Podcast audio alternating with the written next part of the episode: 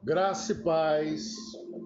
Mais um momento de reflexão da palavra de Deus. Eu quero compartilhar com você Êxodo, capítulo 33 e o versículo 15. Eis a narrativa. Replicou Moisés: Se não vieres tu mesmo, não nos façais sair daqui. Quero compartilhar com você algo extraordinário. Se a tua presença não for comigo. Moisés havia tirado o povo do Egito e o Senhor conduziu o povo na jornada para Canaã. Operava maravilhas no meio do povo. Então, quando Moisés é chamado ao Sinai, o povo se desespera e faz um bezerro de ouro para os guiar pelo deserto. E a ira de Deus se acendeu contra o povo. E ele diz: Ó, oh, tenho visto este povo. Deus irou-se contra o povo e desejou destruí-lo por causa de um bezerro de ouro. Israel rejeitou a presença de Deus entre eles. A idolatria é pecado de lesa divindade. Você vai encontrar essas passagens em Êxodo 20, de 1 a 5, de Isaías 44, de 6 a 8, 45, de 20 a 22. Só que havia no meio do povo um homem que se levantou e intercedeu pelo povo. O Senhor ouviu a petição de Moisés e prometeu-lhe enviar um anjo adiante dele. Deus poupou o povo, mas não o acompanharia mais na jornada. Se a tua presença não for conosco, a ira de Deus se acende contra o povo. Mas Moisés intercede. Ele queria ter certeza que Deus iria na caminhada e insiste no pedido. Muitos andam em companhias de amigos, de anjos, mediadores e rejeitam a Cristo se a tua presença não for conosco. Moisés não aceitava apenas a presença do anjo, ele queria que o próprio Deus os acompanhasse. Hudson Taylor fez três pedidos a Deus: que o ajudasse na obra missionária, que o deixasse ajudar na sua obra e que Deus trabalhasse na vida dele conforme a sua vontade. Olha que coisa interessante.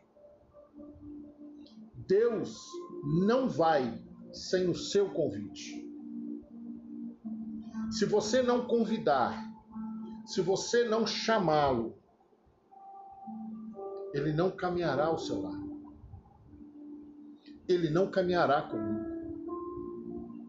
Precisamos pedir a presença de Deus todos que andam com ele sentem a necessidade da sua direção. Paulo desprezou todas as coisas para viver na presença de Cristo e conhecê-lo plenamente. Ele desejava estar sempre em Cristo. A presença de Deus nos santifica. Israel tinha dado aos ídolos o lugar que pertencia a Deus. Temos de tirar os ídolos do coração e dar primeiro lugar a Deus. O pecado que separa a Deus do homem. Com a presença de Deus, nada nos falta.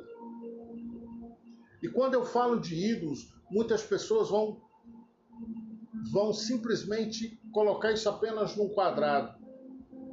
E quando Deus fala de ídolos aqui, ele está falando na questão geral. O que é que você idolatra acima de qualquer coisa? Alguns vão jogar pedra dizendo sobre questão de imagens. A Bíblia não está relatando só a questão da imagem aqui. O problema aqui não era o povo levantar uma imagem, não era o povo levantar um bezerro de ouro, mas era o povo adorar aquele bezerro. O problema muitas das vezes na nossa vida não é aquilo que nós não levantamos, mas é aquilo que nós adoramos. Porque tudo aquilo que nós adoramos acima de Deus nos impede de chegar a Deus. Tudo aquilo que nós adoramos acima de Deus nos impede de chegar a Deus. Seja o que for. Muitas das vezes nós olhamos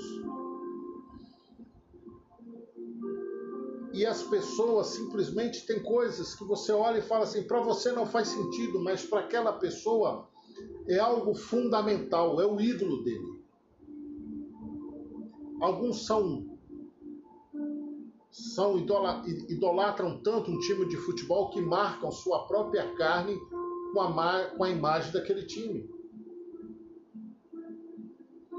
Outros idolatram tanto um filho a ponto de esquecer que o que Deus colocou primeiro na vida dele foi o companheiro ou a companheira. E aí nós não entendemos a relação que Deus nos amou de tal maneira. E esse amor ele tem que ser recíproco. O nosso amor para com Deus tem que ser de tal maneira que nós possamos abrir mão da nossa própria vida em prol de Deus. E a nossa procura, muitas das vezes, é queremos ter a presença de Deus, mas não queremos buscar. Queremos a presença de Deus, mas não lançamos fora os nossos ídolos. Seja ele o que tipo que for.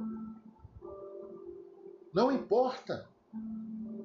Aquilo que você idolatra acima de Deus te impede de chegar na presença dele. E Deus não pede idolatria.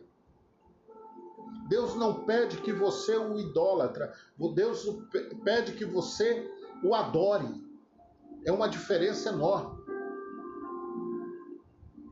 Deus não pede que você mate em nome dele, mas Deus pede que você o adore em toda a sua plenitude a situação não está favorável, continue adorando. A morte bateu na porta da tua casa, continue adorando. É a parte mais difícil, porque quando nós estamos de boa, nós também não adoramos. Porque nós somos falsos, nós somos hipócritas. Aí quando as coisas se apertam, nós buscamos a Deus para que Ele solucione um problema. Mas quando nós vivemos a verdadeira santidade diante dele, a verdadeira adoração, quando nós abrimos mãos das coisas que nos envolvem e permitimos que Deus continue sendo Deus e que nós apenas somos um vaso, que nós colocamos Deus sobre tudo aquilo que é nosso, sobre a nossa vida, sobre o nosso lar, sobre o nosso casamento, sobre os nossos filhos, sobre os nossos negócios. Por mais que a situação seja complicada, o Senhor está no controle de tudo. E as coisas irão fluir para que você tenha paz. Não é para que seus problemas sejam resolvidos, mas para que você tenha paz. Para que você entenda que as dificuldades da vida elas vão surgir, mas o Senhor estará presente em todas elas. Se a tua presença não for contigo, que o Espírito Santo possa ministrar em cada coração. Amém e amém.